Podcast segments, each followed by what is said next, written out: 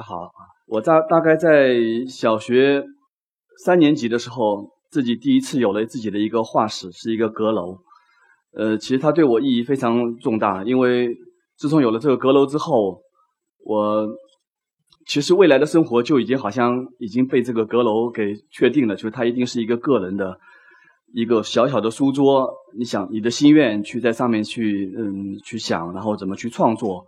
事实上，这个小小的一个书桌或者一个阁楼也给也给我带来一些困扰，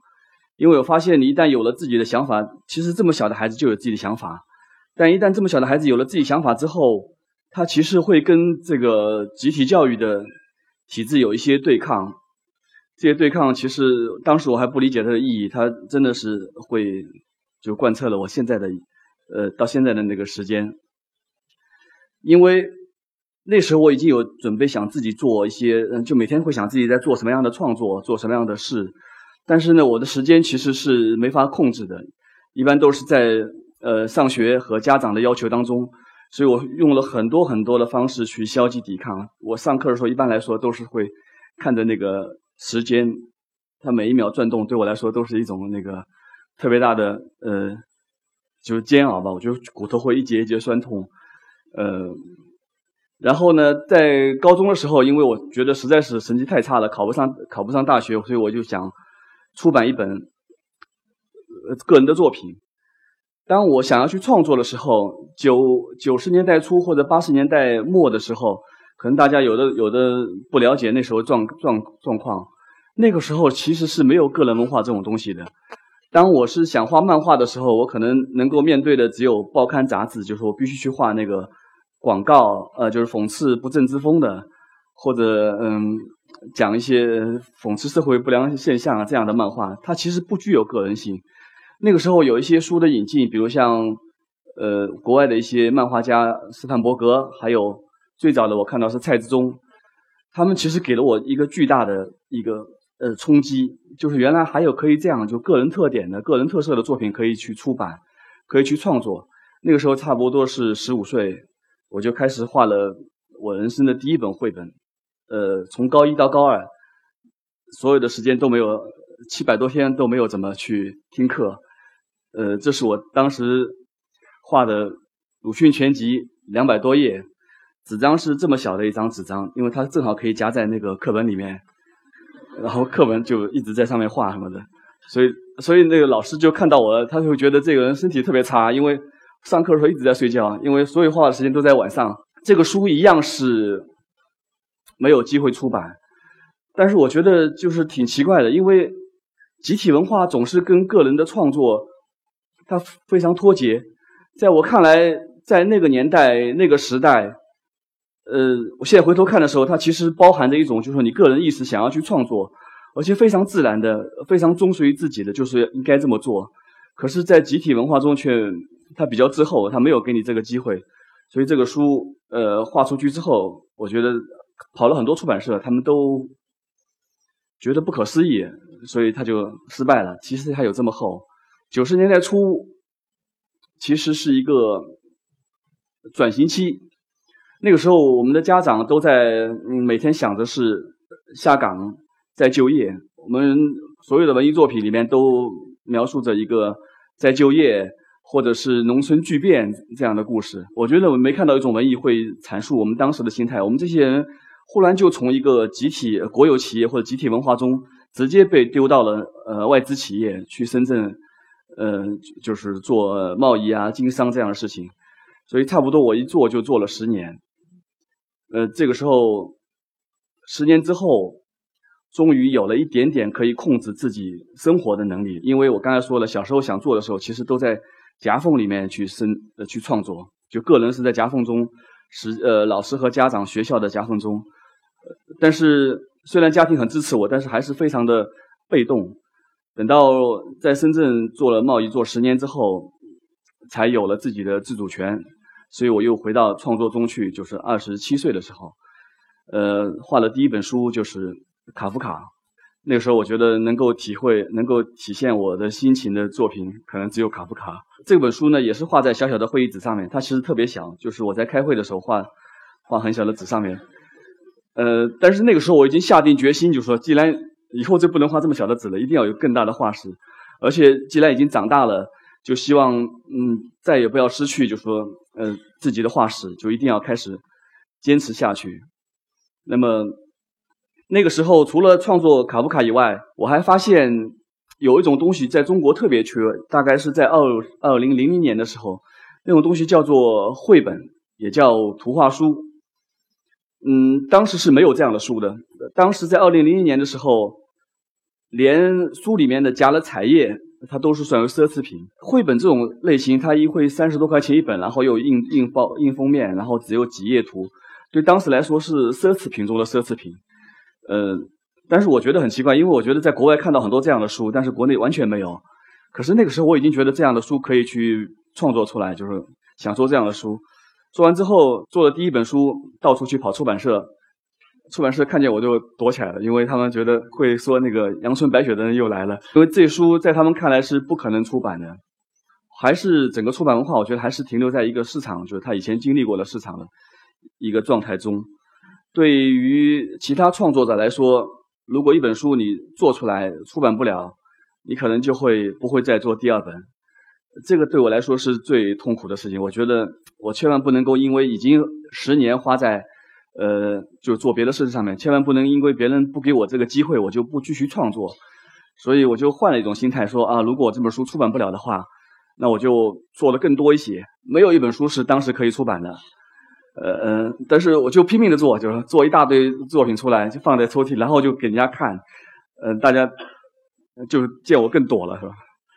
嗯，大概这些书，呃，花了三年时间做了很多这样绘本。我这边展示的还是非常少，其实它会更多，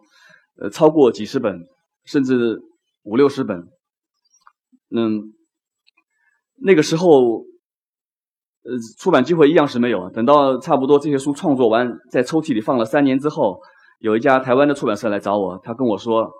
呃，他看了我的插画，他就跟我说，你其实可以画一些插画嘛，但是。他想跟我说的是，国外有一种新的类型叫做绘本，你有没有了解过？他说你可以去了解一下，你可以做绘本。我就把抽屉拉开给他看，说全部是绘本啊，你要哪本？然后这这嗯嗯呃当时第一本就是还是小石狮，就在台湾出版了，然后当年也获得了成品书屋的十大好书，我就有一种嗯。苦尽甘来的感觉，但是在国内还是没有机会出版，所以又隔了两年，国内的环境变好了，就是大家会开绘本的会议，然后也把我请出来，请出来之后，我有点感觉好像，啊，原来这个还这么热闹，就是，呃，就是已经感觉已经有自己的平台了。可是呢，我觉得个人创作和独立创作最宝贵的部分就在于，呃，它是。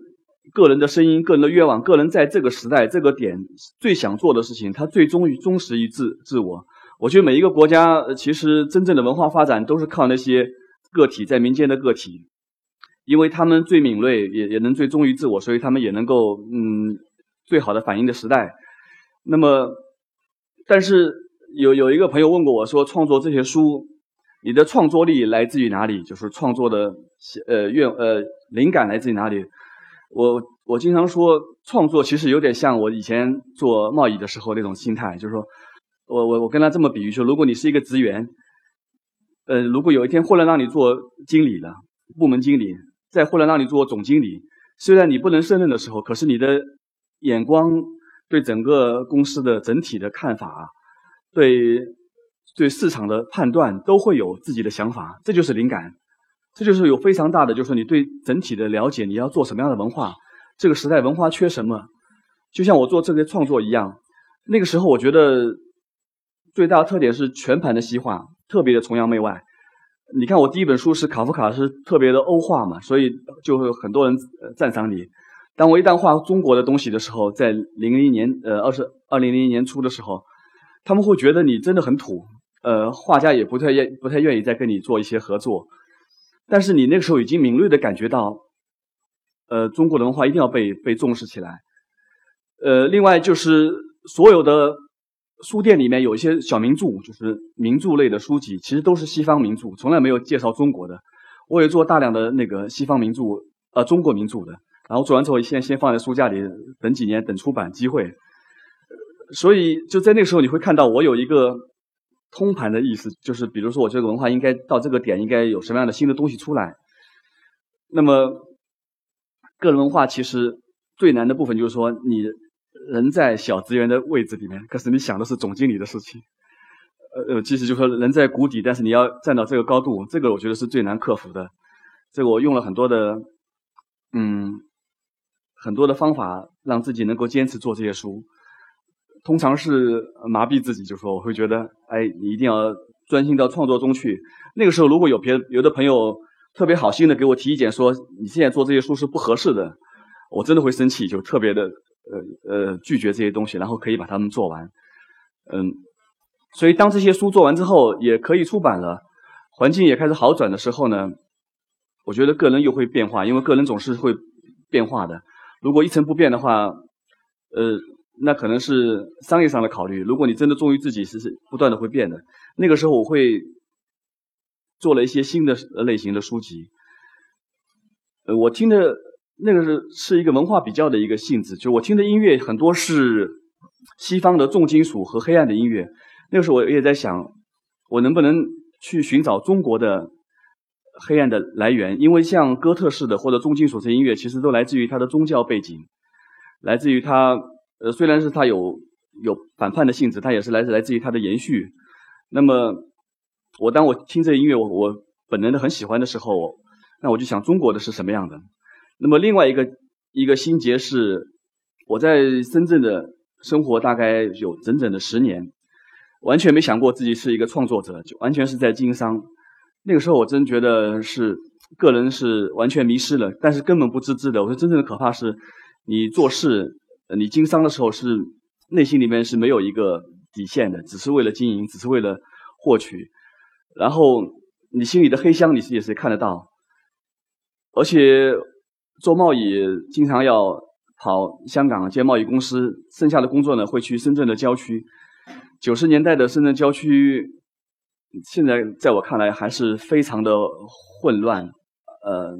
我这么说其实很抱歉是。特别的肮脏，就是大家随随地丢东西，然后抢劫事件不断的发生。对我来说，嗯，我其实也遇到好几次那个呃威胁，就生命的威胁。我有一次跟一个特别我特别崇拜的一个作家，我想跟他一起吃饭，其实我只是只是想，嗯，请他吃饭，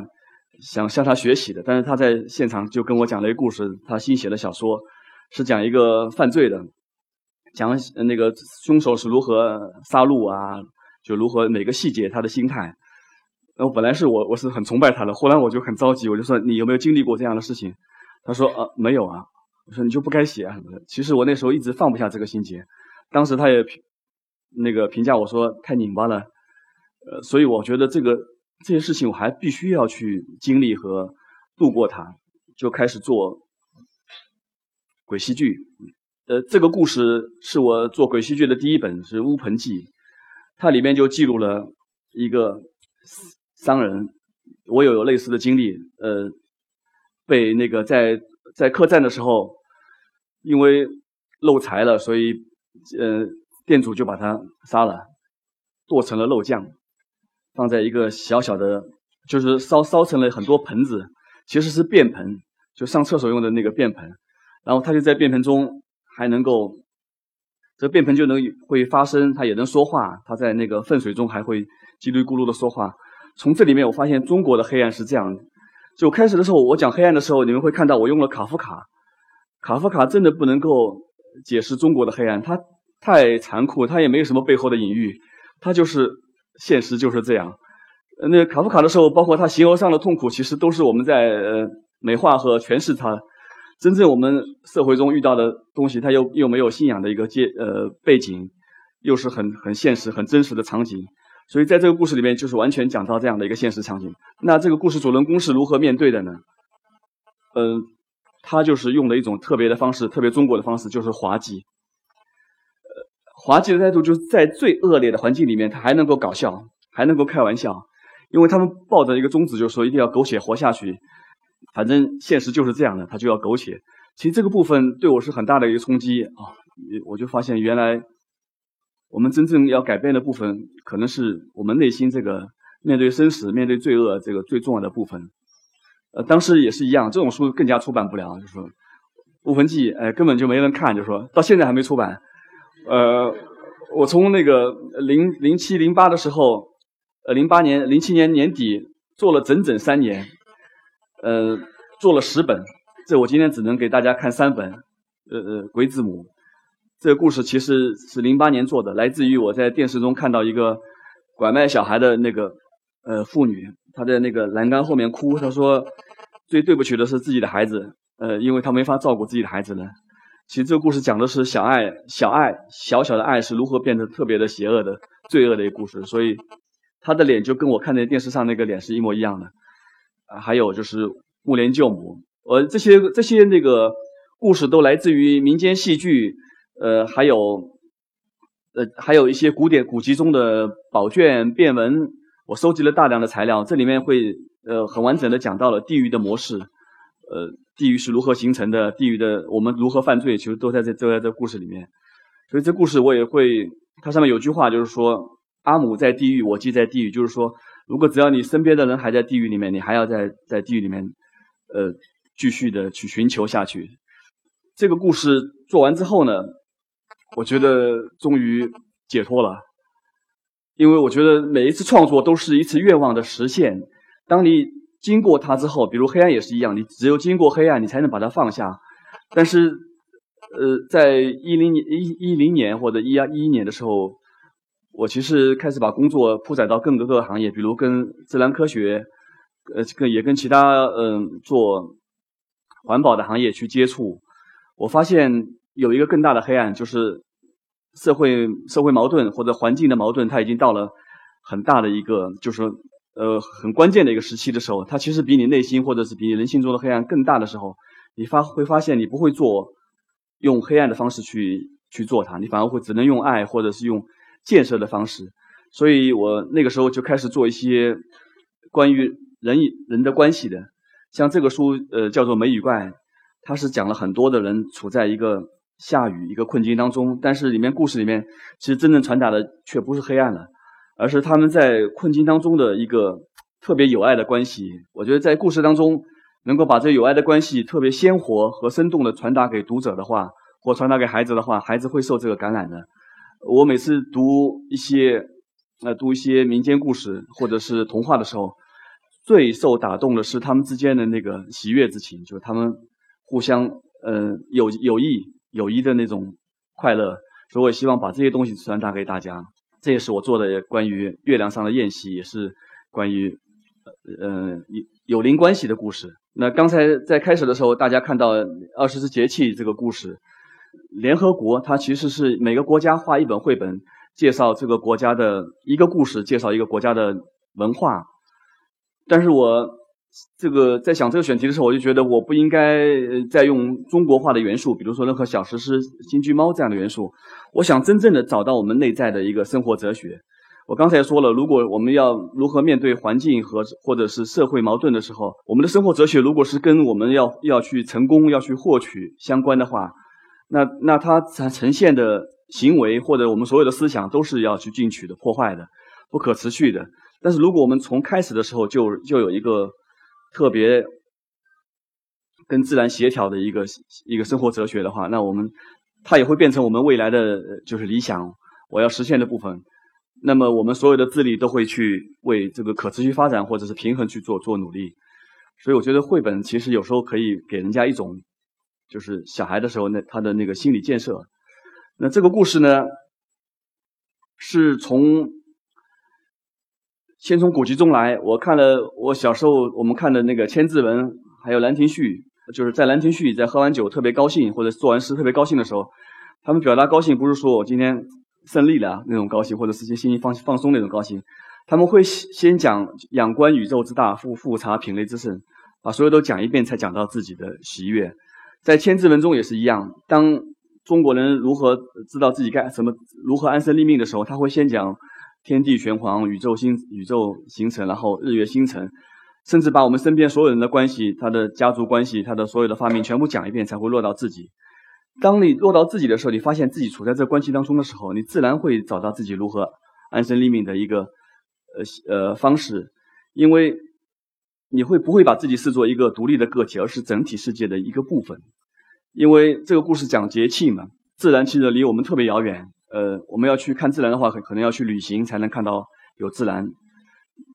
但是在城市中，其实也有自然的，也有节气。那么从哪里开始呢？我就会让这个故事开始的时候是会让大家想象自己是一个不是自己，而是一个泥土的小人。在冬天的时候是寒冷的，是身身体里面会听见自己要结呃冰雪开始融化的声音，然后身体里的植物开始长出来，呃会很痒，跟身体冬眠的动物也会在里面拱动啊。然后这个时候又开始。生长、行走越来越多，吃下一个种子，开始从头上长出，长出更多的植物出来。然后大家又聚在一起，到立夏，每一个故事都是从内在感感受开始，让所有的那个读者去从自己的内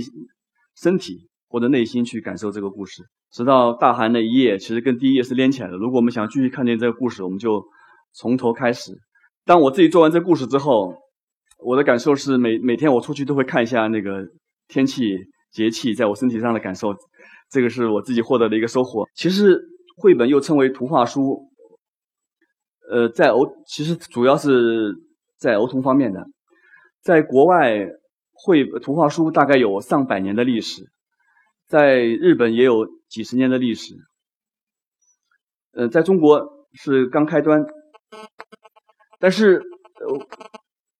并不是我们就是说他画一些很有儿童性的东西就可以称为绘本。其实绘本很重视一种东西，叫做结构性。绘本是一个特别的写法，就是我们我们中国其实到现在还没有开始绘本创作，还没开始童书创作，不是呃图文关系或者是技术性的问题，而是当绘本第一第一次在国外在在英国在欧洲被被创造的时候，它其实跟同另外一个一个概念，呃是。一起一起成长的，就是叫做儿童。儿童这个定义是被重新发现的。儿童的心呃认认知方式，儿童的成长方式，我们对儿童的真正的理解，这个才触发了绘本图画书的，就是嗯发展。那么在中呃在中国，其实到现在也还没有绘本，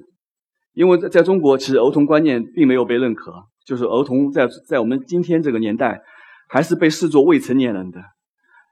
呃，如果我们不去改变他的话，他可能再过十年、再过二十年，你发现我们的教育体系它是特别的滞缓、特别的慢。如果我们不去改变它的话，他可能再过二十年，我们还在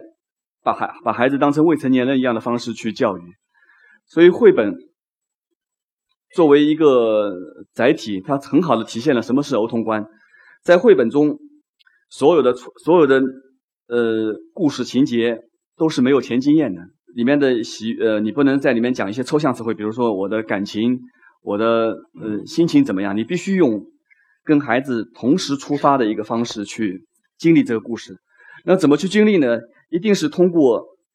你会画前面几页会画出一些节奏或者是情节的变化，通过通过对秩序细节。的变化，让孩子去理解这个，就去了解这个故事。那我们中国的绘本通常是一上来就开始想想讲给孩子一个故事，想讲给孩子一个呃道理。其实这种东西都属于未成呃，把孩子当未成年人，并不是真正是用儿童心态的。儿童心态就是纯粹的一个全新的。那我们大人其实要改变这个这个。就是改变这一个认识特别困难，因为我们从小都是，呃，太早的就进行未成年人教育，然后长大又是越来越成熟。呃，比如说一个故事里面要很有很有趣的幽默感，在儿童看来，在儿童的书里面必须是几个场面环境的变化，让孩子觉得很有趣。但是我们大人通常是对某一个概念的反讽或某一个概念某个概念的反省，这这个部分就会觉得是非常好呃幽默和好笑的。那我们所有的文学其实都是对人生或者对反思反省。那我们真的要进入到儿童状态，必须去了解儿童的认知状态。我我在研究绘本的时候，我是一一定会把那个呃我的真正的问题推到最最最初最本源的时候，我在想，当我们没有没有知道就没有自我意识之前是什么什么样的呢？没有自我意识之前，其实没有记忆，因为我们不记得两岁之前的事情，因为那个时候并没有自我，所以我们也因为所有的记忆，所有的所有的。场景记忆都是围绕着我这个参照点才产生的。其实我才是我们第一个语言，就是第一个去建立的语言。当有了我之后，才会有呈现语言绘画、各种艺术、各种记忆产，然后社会关系才会产生。其实一个小孩刚刚进入世界的时候，他最本能、最原始的状态、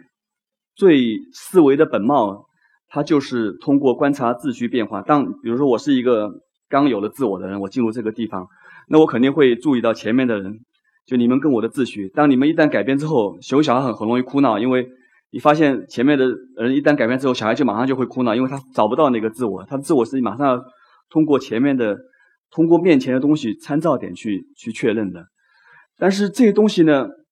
其实是非常宝贵的。这些东西，我觉得一直一直一直觉得是思维的一个真正的本貌，是学习方式。在八岁以前都应该受保护的，等到八岁之后才应该进行呃教育。我们应该在八岁之前都是保持孩子自我探索的这个这一种方式。那么，那可能大人会觉得这个太慢了，所以他们就说：“哎，你你不要自我探索了，就直接直接告诉你一个道理，直接告诉你一个定义，这是什么，那是什么，你是谁，别人关系跟你只是怎么样。”这样的话，他就会迅速的把把我们自我探索这个方式切断。一旦切断之后，呃，后果是我觉得，呃，不是不会做绘本，可能是一个小小的后果。真真真的不会，我我很难去，我我在那个大学教课教了有八年，我一直想教绘本，但是我很难去教会他们。呃，我觉得这里面首先是我们我们所有人太成熟了，有有就是成熟心太重了。另外一个，其实这个这个自我的思维一直没被发现，因为大学生从他呃四岁开始，从他读幼儿园开始就被。切断的时候，大人就会跟他说你该做什么，不该做什么，然后一直被切断，一直一直切到大三的时候。我经常有时候教大三，那个时候他们，我才跟他们说，你们现在可以有机会自己去创作了。但他们每一次的那个自自我探索空间，其实都被是被被切断的。所以在当他们去创作的时候，其实找不到一个自我的思维，自我的思维应该从早就保持的。所以，儿童。这个儿童这个阶段的呃缺失，讲起来好像也不那么重要，因为我们童年总是会失去的嘛，总是反正会会会没有的。但是我觉得我还是特别的觉得这个特别重要。我每次我想到有那么多孩子在幼儿园在课堂中呃去被迫的学习，我就觉得好压力好大，但是我我们也不能做什么，因为这个集体文化就是那么的根深蒂固。不可改变，所以我们就会想做一些好嗯比较有趣的绘本，用儿童的呃思维方式引入的绘本。其实国外的绘本都是这样的，但是我们中国绘本全是教育式的。呃，如果我们从头想起的话，这种童年童年最本真的思维本貌，其实会贯穿我们一生。到今天我在学习呃事物的时候。呃，学习一个知识的时候，都是用对它秩序关系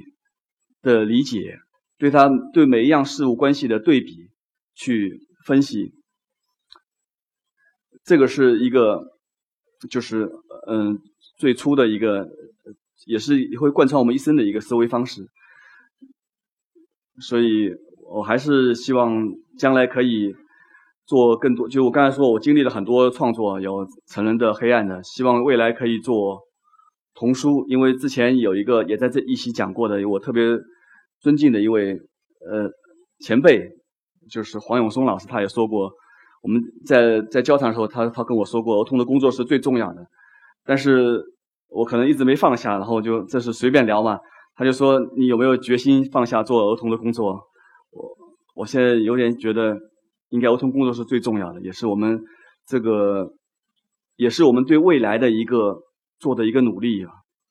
嗯，希望将来可以开始从事童书方面的工作，就是真正的、完全的。呃，谢谢大家啊。